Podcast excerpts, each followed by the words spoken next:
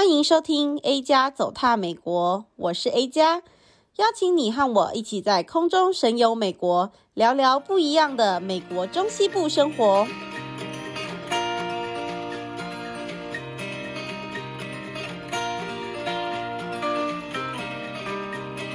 Hello，大家好，欢迎来到 A 加走踏美国，我是主持人 A 加。今天又非常开心的欢迎到我们的罐头卡廖，嗨，大家好。今天罐头卡廖呢是有别于我们之前的台语专辑，我们今天呢要来讲，刚好他的家人呢有举办了古厝婚礼，所以呢我们今天就想要来聊一聊古厝婚礼的整个流程跟。稍微提一下，在美国的一般大众的婚礼大概会是有什么样的差异？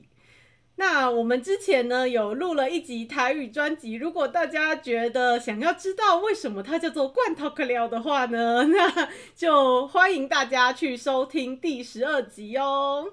好哦，那罐头卡廖，我们今天呢就是首先先想说。要来跟大家稍微比较一下台湾跟美国的这个平均结婚年龄大概是有怎样的差异？在台湾可能三十几岁被催婚，但是在美国，其实我很多朋友啊，大学毕业真的是没过几年就结婚了。好，先不要跟大家透露我年龄，但是就是反正呢，就真的蛮多人大学毕业之后没多久就结婚了。那所以，我还真的就稍微查了一下，台湾的平均年龄大概是男生三十二岁吧，然后女生三十岁这样子。那在美国的话呢，真的会稍微低一点。如果是那种你看比较大的城市，像 DC 啊，或者是像可能纽约整个州啊，或者是东岸的一些州。大概就是差不多三十岁，跟台湾不会差到太多。但是像我们中西部，我们其实已经算中西部最东边的城市，所以我们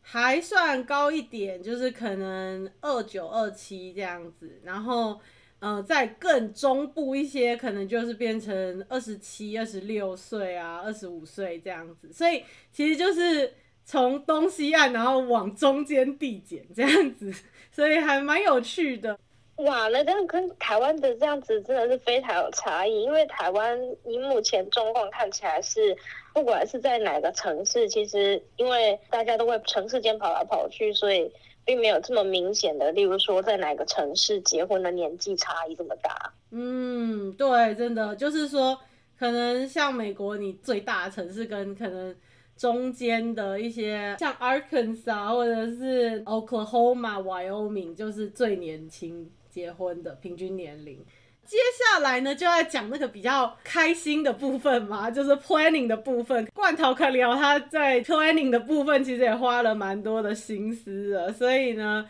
就来稍微问一下这个古厝婚礼，大概订婚啊跟稳定的时候会要做什么事情？是这样的，就是依照一般大家的认知来说，可能会有一般的，例如说稳定订婚啦，或者是直接结婚，或者是定结一起，或者是定结分开。那因为我们这边有一个祖传多年是这么说，它是一个安大的庭院的，那我们就觉得说，哎，难得有一个这么好的地方，然后。我家人也很希望，就是把喜宴整个场地就设在一般大家知道的那个三合院大亭子里面，可能有点难以想象，就是哇，大庭院里面直接办桌办起来啦。那如果说再讲到就是我们这订婚仪式的这个部分来说，那个时候其实以订婚来说，大部分都还是会走一些基本的礼仪。那个时候联络到一个传统婚俗的礼仪老师，这个礼仪老师他也就是遵循古礼，但是他对于古礼上也没有这么的拘束，因为一般我们对于就是礼俗这样的概念会觉得说，哎呀，都是老一辈的事情啊，那么多的繁文缛节跟礼俗要做什么呢？其实不全然是这样子，在每一个礼俗跟仪式，还有它的象征品的背后，都有代表他的祝福。也就是说，一个大家庭里面，OK，我们家的孩子要进行。结婚这么盛大的仪式，那会有很多相对应的东西来做一个祝福。在订婚的过程中，呃，相信如果经过结婚的仪式的人，一定会非常清楚，不管是家长或者是要结婚的新人，都需要经过非常多的细节的讨论。以订婚的仪式来说，因为我们直接在古厝里面，所以就是直接在拜亭上面有一个花篮花圈，然后神明厅那种一般的庙厅里面去进行告知祖先、上香跟种种的流程。我想问一个问题，你刚刚有说拜亭是什么意思？拜亭的意思是指说，就是在呃，应该说拜亭这个部分，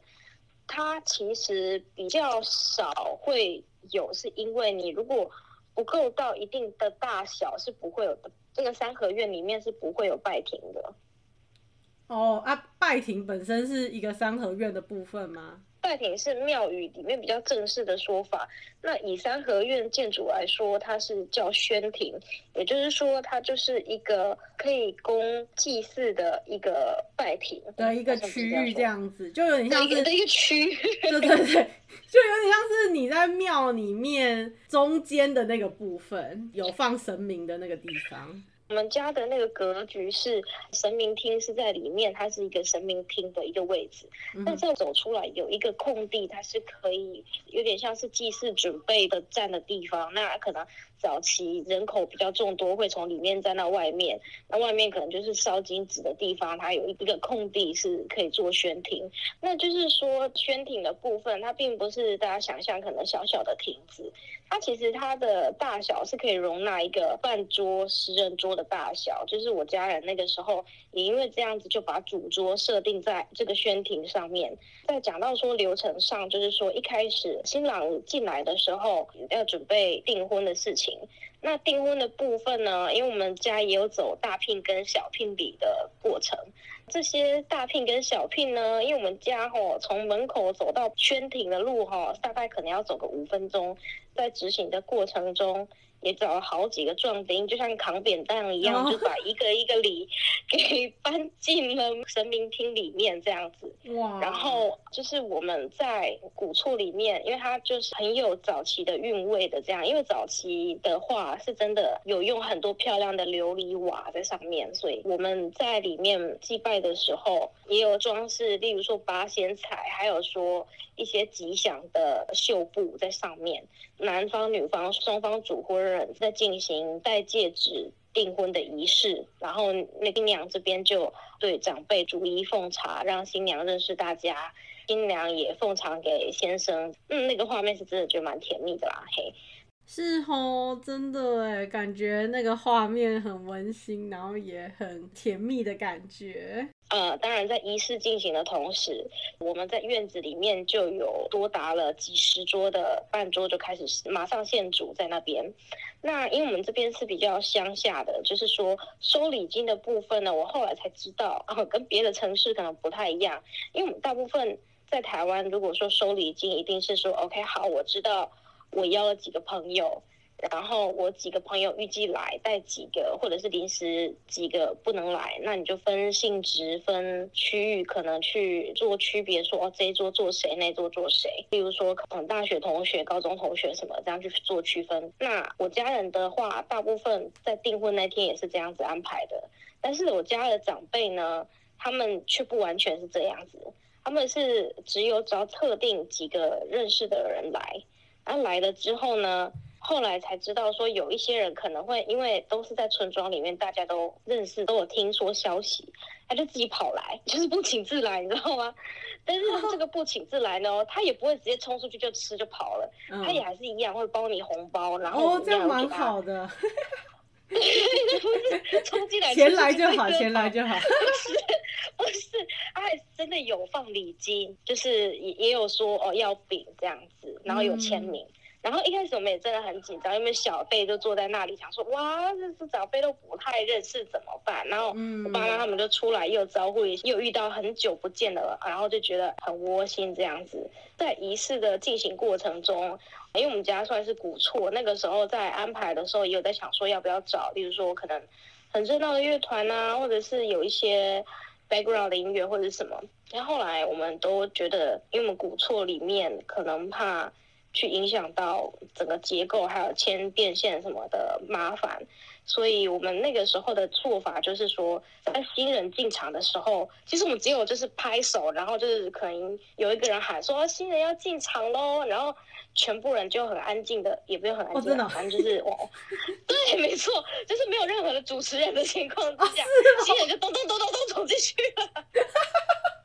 好妙哦啊！那那个说他们要进来的人是谁？呃，就是帮忙主持婚俗礼仪的老师。哦哦，就直接是那个老师就对了，就是对对对对对，就是新人要进场了，嘿，然后新人要进场了，然后咚咚咚咚咚，然后他们就这样走进去了，这样子。哇！就是一般来说，不是可能就会有一些进行的乐曲或者什么，然后来说哦，新人进场了，然后有麦克风什么。我们那天完全没有，然后新人就这样咚就进场了，然后呢，就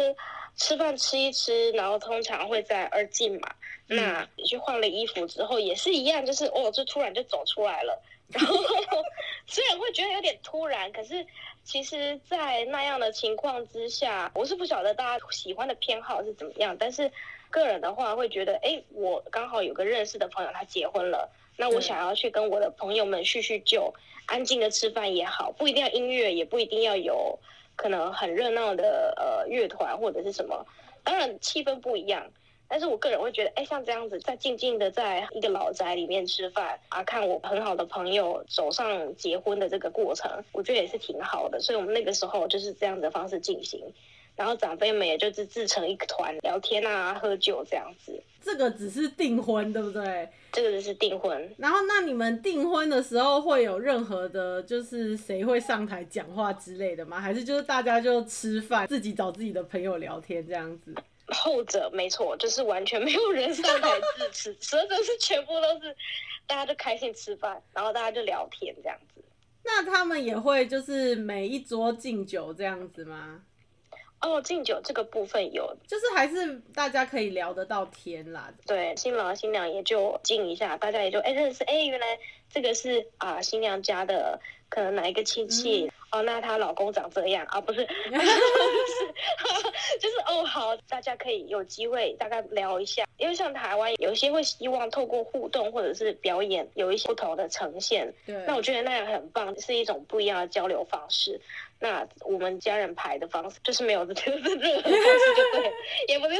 就偷懒啊，不是，也不算偷懒，就是很单纯就坐着吃饭这样子。对对。不会啊，我觉得其实有些时候用吃饭然后沟通，就是聊天的这个状况，其实更能够了解那个人是怎么样的。嗯，而且其实因为也程序上相对简化。所以等同于其实蛮多的成本就拉在吃东西的东西本身。了解，哎、欸，那我觉得还蛮好奇的是，你们家后来到最后估计那些不请之客没有啦，没有那个没有 没有回复说特别要来的人，你们后来估到多少桌啊？我们那个时候有多抓了三桌，可是最后没有开的只有一桌，所以谢天谢地。对，了解。然后没有请，但是有来的，也是有携家带眷的，而且有一些那个时候我们很紧张，就是直接走进来没有放礼金的。嗯，我们那个时候很紧张的原因是因为在我们那个村庄里面有一个做法，就是说我订婚的前一天，我会在家里也是摆几桌家宴，邀请我这边的朋友吃。那那个时候朋友就会把礼金拿过来放了，那变成说他来的当天他不会放礼金。但是我会很害怕的是，糟糕，这个到底有没有放礼金？就你在招待的那个时候，你根本就也不知道这个人到底已经给了还是还没给。已经给了，就是怎么办这样子？嗯哼哼，对对，但是也还好就是说，呃，照我长辈的说法是，应该是不会有这样，就是冲进来然后就嘿，对。对 了解，对对对哦，对啊，在台湾就是，尤其是这种古厝婚礼，其实真的是还蛮不错的，也还蛮热闹的，然后很温馨的感觉。在美国的话，就订婚跟结婚可能可以隔非常非常久，所以就他们一般订婚就基本上只是说求婚就算是订婚了，就会说哦，求婚完就哦，we're engaged 这样子。就我觉得他的感觉比较像是说，我订婚之后就是开始要来准备结婚这件事情，所以大概就是订婚，基本上就求完婚之后。可能会稍微拍个照或什么的，那种很居家，跟台湾的那种结婚照是完全不一样的。就有一个可能漂亮的景，就稍微拍一下这样子。对，然后呢，接下来。我跟那个罐头卡聊呢，就是想要来也稍微讲一下结婚婚礼当天的这个流程，大概是会有什么样的差异。那罐头卡聊，你们家那时候在办这个古厨婚礼，就是婚礼当天也是在同样一个场地吗？好，那如果说讲到台湾这边结婚的部分，大部分的家庭都还是会去看一个良辰吉时啊，然后例如说。呃，某一个时间点呢，一定要呃赶快祭拜完祖先，然后新娘要赶快屁股咚要坐到礼车上面这样子。哦，是哦。男生一开始来的时候会在轿车上面吊挂甘蔗啊、生猪肉跟啊、呃、芭蕉来表示说哦，那个我要来迎娶新娘喽。接近的时候会在每一个转角就放鞭炮，就是哦，是刷存在感很大的娶老婆了，对。哦，哎、欸，那你们家那时候要怎么样去准备这些食物啊？就是生猪肉是挂一整块吗？还是肉片那样子撒一排？挂、呃、一整块。然后那个时候我家人还非常的紧张，说怎么办？那会不会就是掉了还是怎么样？然后因为因为一整块是多大块啊？嗯，我再我再私下给你，就是我知道的应该是不小块，然后我家人就很紧张，说哎怎么办？会不会就是在高速公路上飞走了？然后我家新人就说啊不用啊，那么多专业的都嘛知道怎么调嘿。其实有找专业的服务的礼车团队来做这一块，可能有点难想象，但是真的带着就是一大块。从高速公路上，嗯嗯，然后就是来迎娶这样子，好嗨哟！对，来迎娶的过程中，礼车都到了，然后新郎就很很兴奋的下来，然后就是要呼唤新娘要出房门啦，我来娶你啦什么的，然后敲门，红花就给新娘，再把新娘接出来到神明厅祭拜祖先，然后就是道别。那道别的时候，当然免不了还是会有点感伤，觉得啊，我这个女儿这么大了，那要在祖先面前道别，然后之后就会是人家家里的媳妇这样。一般上习俗来讲有两个，一个就是要出发的时候要把扇子丢出窗外，意思就是放亏心，放心得把你的不好的脾气跟一些呃习性就是给抛弃的意思。然后另外一个就是会拿一盆水去泼水，表示说哦，嫁出去的女儿收不回。但是呢，那个时候我们就是我爸我讲了一件事说，说啊，我不要泼水，我不要泼水。哦，就是因为我爸爸会觉得啊，很舍不得，就是也也，它是一个意义没有错，但是会觉得哦，这个没关系，都是一辈子的，那没有这个也没有关系。对啊，对啊，嫁出去的女儿还是不要是泼出去的水这样子。很感人呢，嗯呐，就觉得啊，好，就是那我也不要啊，不是，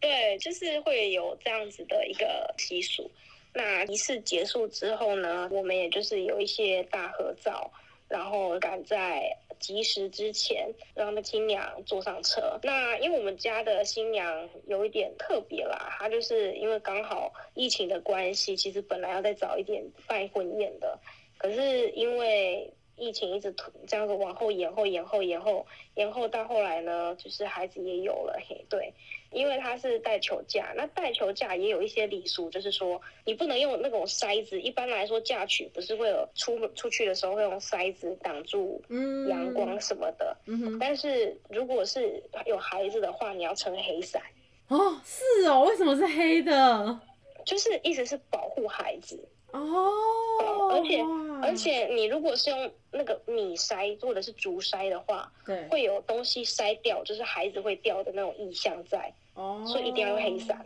然后新娘的话是肚子要系一圈红色的线，就是一直是就是保护她不受任何的什么冲煞。然后那个他在坐上新娘车的时候，要靠下面压一个棉被，一起平平安安到男生家这样子。哦，哇，对对对对，就是有这样子的一个过程。那这样的迎娶呢，就是呃离开之后，也就是也放鞭炮，然后到男生家之后，呃一般来讲是不是都会有可能踩瓦片跟过火炉的仪式？那因为也是以一个有孩子，可能评估安全的考量，还是说就觉得，呃我们一切从简，就是进里面去拜男生家的祖先，然后拜完之后，也就是一个一个奉茶，那个时候好像奉了快四十个人吧，对。哇，就是时间是蛮赶的，所以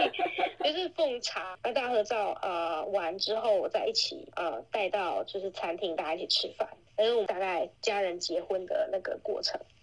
哦，哇，那吃饭其实就是跟我们平常在台湾也就差不多的，就是说 订婚的那个区域，然后也是一样的流程再走一遍就对了。对对对，然后就是只是差异的是有加上一个主持人了。哦，终于有主持人了，加 上一个有带克风，因为那场地可以使用麦克风，有有麦克风的主持人。所以是同一个地方吗？还是就是你们有去另外一个餐厅？呃、OK. 去另外一个餐厅的地方。哦，哇，好有趣哦。嗯、是的。对啊，那我觉得真的是真的蛮，就是说跟我们一般可能台湾平常去参加的婚礼真的是蛮不一样的，而且也是蛮多礼俗需要去准备的。那就是在美国这边的话呢，呃，选时间比较不算是那种良辰吉时嘛，就是你要找到好场地就是一个好的良辰吉时这样子，因为尤其是。像我们这边中西部很冷啊，夏天其实很短，所以任何夏天的时间就很夯这样子。大部分比较旺季就是四月到十月，但是有一些人会选在冬天办，可能你户外的场地比较稍微有限一点，但是就听说是会比较便宜，因为就算是淡季。像我有一个朋友，他是十一月结婚的。然后呢，那时候其实就已经开始在下雪了，所以他在户外的那个部分啊，他就是完全是那种飘雪，然后在又在雪中那种抗寒这样子，然后很就是好辛苦哦。对，他们还最后好像还有准备伞这样子，但是因为伞如果是。就是很大一片，就又会盖到新人，所以他们还要特别准备那个透明的伞，就是他们就撑着透明的伞在那边举办典礼，这样子就我觉得还蛮克难的。不过其实照片拍起来其实蛮漂亮，就是有雪，然后在那个伞上面这样子，我是觉得他们应该很辛苦啦，但是 照片还蛮美的，对。嗯，不一样的浪漫啊！对对，然后在美国的话，因为大部分的人都是基督教或者是天主教，所以很多人的婚礼是有分两趴，典礼的部分跟真的婚宴的部分。然后典礼的部分呢，就会是看他们家可能比较习惯的呃教堂，或者说他们从小到大去的教堂，会在那里先举办一个典礼，结束之后才会在大部分的人的话呢，就是会去那个婚宴，就真的有吃东西的部分。然后吃东西的部分呢，就是大部分都会办在晚上，就比较像像台湾很多人都办在中午嘛，就不一定啦，但是很多人会办在中午。可是像美国的话，就比较少会办在中午。但是呢，有一个很 tricky 的部分，就是那个典礼跟晚上吃饭会隔有一段时间。因为我知道大部分，如果你要去预约这些可能教堂啊，或者是这个吃饭的部分，大部分如果你要找比较便宜一点的话呢，你就是得要中间会隔很长。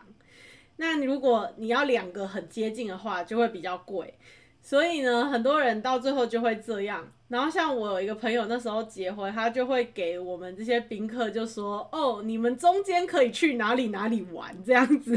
就是为了怕我们不无聊，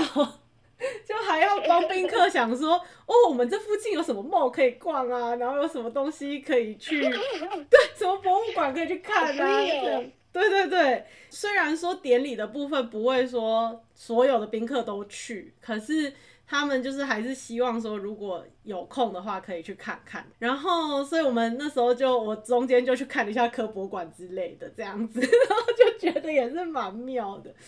那这个时候呢，新人就会去拍照，拍婚纱照，所以比较不像是台湾可能就会，你知道有另外时候去拍一个很大组的照片这样。那他们就是会当天这个时候就可能下午啊，然后可以去一些就附近的景点拍照。有些时候那个因为婚摄他们会跟着嘛，那。就是晚上的时候呢，如果你早一点到婚宴现场，你也可以给他们拍个几组这样子，所以我觉得也蛮有趣。我那时候成成为他们的婚纱照之一，对对对，因为他们的婚纱照大部分都是就是会跟那些伴郎伴娘一起拍，就是会变成后面的部分比较不算婚纱照，就是比较算是当天婚礼记录那种感觉。可是你就可以跟他们有拍到就是单独的这样子。然后，因为美国的婚礼，我觉得大部分都比较小，就可能说在台湾的话，如果你小的婚宴大概是多少人？台湾小的婚宴哦，嗯，我我也是有听过，有一些只办家宴，可能就是六桌或者是呃十桌之类的，对，大约呃，像在美国，可能一百多人就算是大了。正常的话，可能就像是台湾家宴那样，所以我就觉得那个人数差蛮多的。因为就之前刚好有一次，就有朋友跟我一起去参加我在台湾的婚礼嘛，呃，不是不是我在台湾，不是我我台湾朋友的婚礼，是日本人的对不对？对，是你本人的嘛？哎呀，被爆料了呀！对，然后所以他就觉得哇，这怎么会这么多人？其实也就三四百人，可是。对美国人来讲，真的很大，就是想说，哇，这人也太多了吧，这样子。所以其实我平常如果有收到我朋友的婚宴喜帖的话，我都会觉得说，哦，就是要去，因为就蛮感人啊，就是他们还有想到我这样子，因为不然他们大部分都是请家人。对，在美国的婚礼就主要，我觉得最大重头戏应该就是除了说。伴郎伴娘会举杯庆祝，然后会讲一些话，就是祝福的话之外呢，最大的重头戏就是那个 first dance，爸爸会跟女儿先跳一段舞，意思就是说把女儿再交到那个对方的手上，然后让女儿跟她未来的丈夫两个人跳一段，就是他们身为夫妻的 first dance。跟台湾的第一支舞都有点不太一样，这样子，就是、啊、真的耶。对，然后那一段就我觉得就会还蛮感动的，对啊。然后有一些人他们也会，就是新郎也会同时跟就是女生的妈妈一起跳舞，这样就会蛮有趣的，或者是他自己的妈妈这样子。对，大家就是就是大概在那个婚礼，大概吃饭吃到一部分，然后跳舞跳到一部分的时候，就会说：“哎，我们现在就是可以来吃蛋糕这样子。”然后蛋糕结束之后，就会开始跳舞。就是我之前刚好有美国朋友跟我去参加台湾朋友的婚宴嘛，他就会觉得说台湾人那种就是每一桌去敬酒的这个东西蛮好的，因为就是。你真的有办法可以跟那个新人讲到话，然后祝福一下，因为不然在美国的话呢，就他们大家一群人忙着跳舞，然后你可能就是要赶快趁那个吃饭的时间中间空档，赶快去跟他们讲个两句话，这样说哦哦很开心你今天邀请我，然后谢谢你这样子，然后就要赶快再回去吃饭。所以他们是一直在跳舞，是这样子吗？就是吃完饭就开始一直跳舞。就是从那个基本上从 first dance 结束就是开始跳舞，嗯，对，就是有点像是一个新郎新娘开舞的那种概念，所以就会变成就还大家就是会蛮嗨的，然后你嗨起来就开始很吵，你也很难跟他们讲到话这样子，所以像我刚讲那个中间有停一段再去就是参加婚宴的那一场。我就是要去吃饭前赶快去找他们，然后跟他们讲一下话，所以就是会有点紧张，这样 要赶快找时间跟他们讲话。对，对啊，所以我觉得就是其实我们现在这样子聊完台湾跟美国两边的差异啊，就觉得说，其实老实说，不管是你在哪一个国家，或者是说你即使是同一个国家人结婚的话。也会有各种不同的婚礼的形式上面的差别，嗯，对对对，所以就沟通还是一件非常重要的事情。因为也听说很多人因为筹备婚礼就有很多的那种对对方的不满，所以呢，我觉得沟通就是真的蛮重要的。对啊，沟通在婚礼进行的准备期是特别重要，也有很多人在呃准备的期间才发现，哎，价值观不同，家庭观不同，或者是对于很多细节的在意程度，呃，其实也不太一样。所以，就是沟通在不管是什么语言或者是什么情况之下，还是要很花很多时间去让尽量大家是在同一个理解的水平上去做事，这样。对，真的。所以呢，我们今天就非常开心能够邀请到罐头卡里奥来参加这一集的节目，然后呢，也很谢谢大家今天收听这一集哟。那如果你喜欢这一集的内容的话呢，或者是想要听罐头可聊的话呢，就可以再去点开第十二集。然后呢，也希望大家可以持续锁定 A 加走踏美国，然后在 Spotify 跟 Podcast 上面呢，都可以关注我的频道。那就大概是这个样子喽，我们下回见，拜拜，拜拜。